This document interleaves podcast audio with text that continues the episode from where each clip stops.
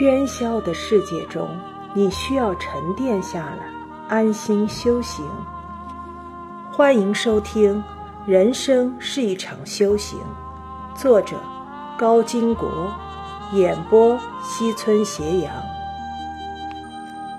第一章：修行是由生到死的必经之路。宽达禅师说过这样一段话。人哭着来世间，总是不情不愿；哀怨离开世间，也是不情不愿。生命一开始不习惯它，然后慢慢习惯、爱上、接受；失去它，这是生命的过程。善用一生，使人人的生活都不至于是一种浪费。生之时，我哭，众人笑。亡之时，我哀，众人哭。生，我们无法做主；死，我们同样无法做主。生和死都那么仓促到来，让我们来不及想，来不及思。来得及思，来得及想的，便只有从生到死的这些时光。生之前，死之后，都离我们很远。所以，这百十年要记得好好修行。我必须修行吗？是的，因为你躲不过，即便失败、痛苦，甚至作孽、犯罪，那一切的因和果依然存在。我们来说一个很传奇的人物，他不是唐僧，不会絮叨；他也不是教父，古板而守旧。恰恰相反，他是一个引导时尚潮流的人。当然，他还可以有另一个名字——修行者。我们无法决定自己的出生方式，但最起码，我们中的绝大多数会出生于正常的家庭。何谓正常？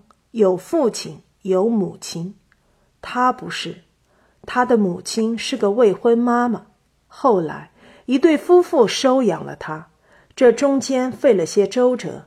他的生母是研究生学历，希望能给孩子找个高学历的养父母，而有收养意向的这对夫妻学历很低，丈夫连高中都没毕业。最终，这对夫妻承诺一定让孩子上大学，未婚妈妈才勉强同意。十七年后。养父母兑现承诺，用毕生储蓄交上了昂贵的学费，送他进了大学。然而半年之后，他却退学了。之所以退学，是因为他看不到学费的价值所在。这并不意味着他放弃学习，他依然寄居在学校，旁听自己喜欢的课程。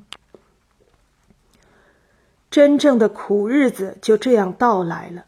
他没有宿舍，只能睡在朋友宿舍的地板上。他没有奖学金，只能靠回收可乐瓶来赚钱吃饭。为了吃上顿好饭，他在每周日晚上步行七英里到一个神庙蹭饭。磨练让他坚强。二十岁的时候，他在父母的车库里创办了一个叫做“苹果”的公司。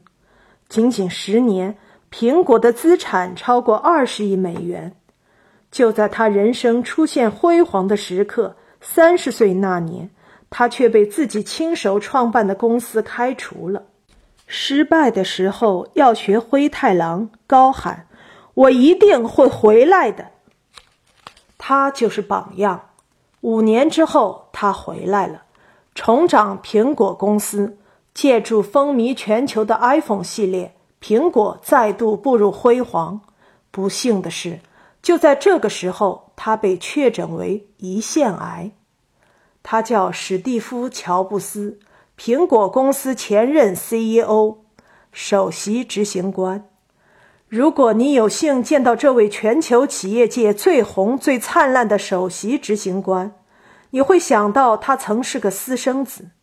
曾睡过地板，收过可乐瓶，到寺庙里蹭饭吗？不会。正如一位成功人士所说：“你们看见我在宝马车里笑，可曾看见当年我在自行车上哭？我们看到的只是他们成功的现在，看不到的是他们成功之前的寂寞与付出。我们看见了他修成的正果，却看不见他如何艰辛的修行。必须修行，因为不懂修行，你就看不到艰辛背后的欢乐。不懂修行，你就看不到成功背后的付出；不懂修行，你就看不到抱怨背后的深爱；不懂修行，你就看不到迷雾背后的路途。必须爱，爱与生俱来，不需要培养，只需要我们找回幼时的心，找回了幼时的心，爱就来了。在一所医院。有两个婴儿，在差不多的时候早产，他们被分别放入了两个保育箱中。护士们知道，这两个孩子中间的一个可能无法活下来，他实在太小、太柔弱了。难道眼睁睁地看着一个稚嫩的生命消失？在脆弱的生命面前，科技往往无济于事。护士采取了冒险的做法。因为这不符合规定，他们把两个婴儿放进了同一个保育箱。两个婴儿的肌肤贴在一起的时候，强壮一点的婴儿有了无意识的动作，伸出手臂搂住了柔弱的妹妹。奇怪的事情就这样发生了：妹妹的心跳逐步变得平稳，体温回升，最终两个婴儿都活了下来。这是爱的力量。很奇妙，爱源自内心。当我们长大，这种爱却很容易丢失。我们不再那么容易有爱心，不再那么容易善良，不再那么容易开心，不再那么容易满足，就连哭和笑也不再纯真。所以有人说，小时候我们哭着哭着就笑了，长大后我们笑着笑着就哭了。我们的修行其实很简单，找回童年那份真，从童真中来，在童真中去。即便人生经历了太多的坎坷与悲哀，也是一个完美的历程。